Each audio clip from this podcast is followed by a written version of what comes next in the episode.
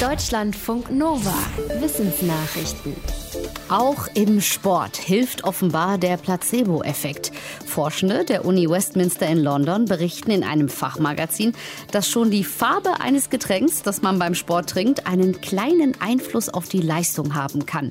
Im Studienexperiment sollten Teilnehmende eine halbe Stunde auf einem Laufband laufen, mit einer selbstgewählten Geschwindigkeit, aber möglichst auf einem Anstrengungslevel. Dazu bekam eine Gruppe ein leicht gesüßtes Getränk, das die Forschenden pink eingefärbt hatten, die andere das gleiche, aber ohne Farbe. Ergebnis, die Gruppe mit dem pinken Getränk lief in der gleichen Zeit im Schnitt 212 Meter weiter. Sie war im Schnitt gut 4% schneller. Die Forschenden vermuten, dass die rosa Farbe die Wahrnehmung der leichten Süße verstärkte und dadurch die Freude am Training erhöhte.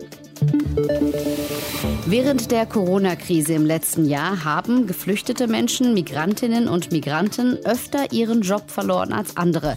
Das zeigt eine Studie des Instituts für Arbeitsmarkt und Berufsforschung, die sich auf 2020 bezieht. Rechnerisch war es so, dass diese Gruppe dreimal häufiger von Jobverlust betroffen war als andere Beschäftigte. Außerdem waren befragte Migrantinnen, Migranten und geflüchtete Menschen öfter in Kurzarbeit, nämlich jede vierte Person. Bei den übrigen Befragten war es nicht mal jede sechste Person.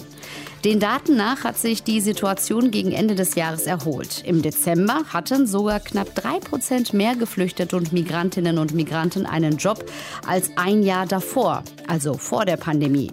Allerdings bewerten die Forschenden ihre aktuellen Aussichten schlechter, weil die Menschen Corona-bedingt oft keine Sprachkurse oder Angebote des Jobcenters besuchen können.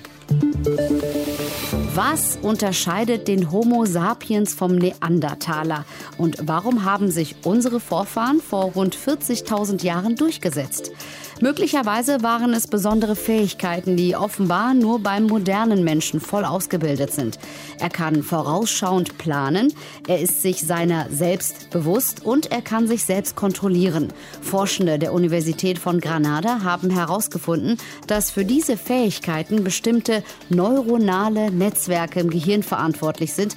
Und die wiederum werden von gut 270 Genen gesteuert, die nur beim Homo sapiens voll ausgebildet sind. Bei Schimpansen ist die genetische Basis für die Netzwerke, die Selbstkontrolle und Selbstbewusstsein steuern, dagegen kaum vorhanden und bei Neandertalern waren sie es nur in Teilen. Anders sieht es aus beim Netzwerk für emotionale äh, Kreativität. Da unterscheiden sich Schimpansen, Neandertaler und Homo sapiens relativ wenig.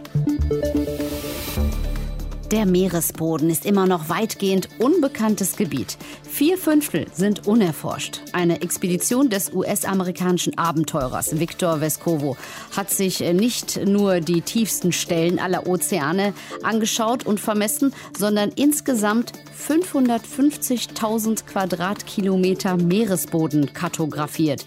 Sie war zehn Monate lang unterwegs. Jetzt, eineinhalb Jahre später, wurden die Ergebnisse veröffentlicht. Dabei kam zum Beispiel heraus, dass es im Indischen Ozean eine Stelle gibt, die rund 170 Meter tiefer ist als das gut 7000 Meter tiefe dort recht tief, das bisher als tiefste Stelle im Indik galt. Die Daten fließen in ein Projekt ein, das bis Ende des Jahrzehnts eine komplette Karte des Ozeanbodens erstellen will. Das ist zum Beispiel wichtig, um Ozeanströmungen und deren Einfluss aufs Klima zu erforschen oder für die Verlegung von Unterseekabeln. Trauer und Depressionen ähneln sich in den Gefühlen. Das sagen Psychologieforschende der Würzburger Uni und sie haben untersucht, was die Zustände unterscheidet. Dafür haben sie rund 400 Personen befragt. Von den meisten war die Partnerin, der Partner oder ein Kind gestorben.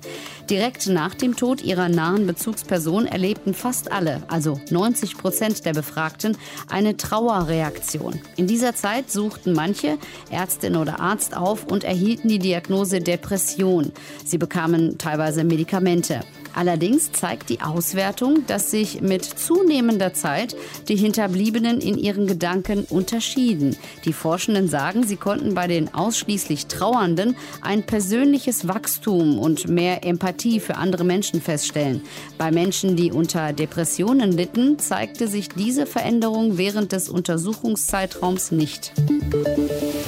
Anleitungen fürs Stricken und Häkeln findet man inzwischen überall im Netz und in Zeitschriften. Eine Doktorarbeit der Uni Uppsala hat untersucht, wie sich über die Jahrhunderte das Handarbeitswissen in Schweden verbreitet hat. Die Doktorandin hat erste Beschreibungen des Strickens und Häkelns in Zeitschriften des 19. Jahrhunderts entdeckt. Sie waren, anders als erwartet, wohl Übersetzungen aus dem Deutschen, nicht aus dem Englischen. Laut der Studie waren Strickmuster in Deutschland schon Jahrzehnte länger verbreitet als in Großbritannien. Zielpublikum waren überall, ähnlich wie heute, Frauen. Die Doktorandin hat viele alte Anleitungen auch nachgearbeitet. Sie sagt, es gab unheimlich viele Druckfehler in den Zeitschriften, die komplette Muster zerstörten. Offenbar war eine schnelle Veröffentlichung wichtiger als Qualitätskontrolle. Deutschlandfunk Nova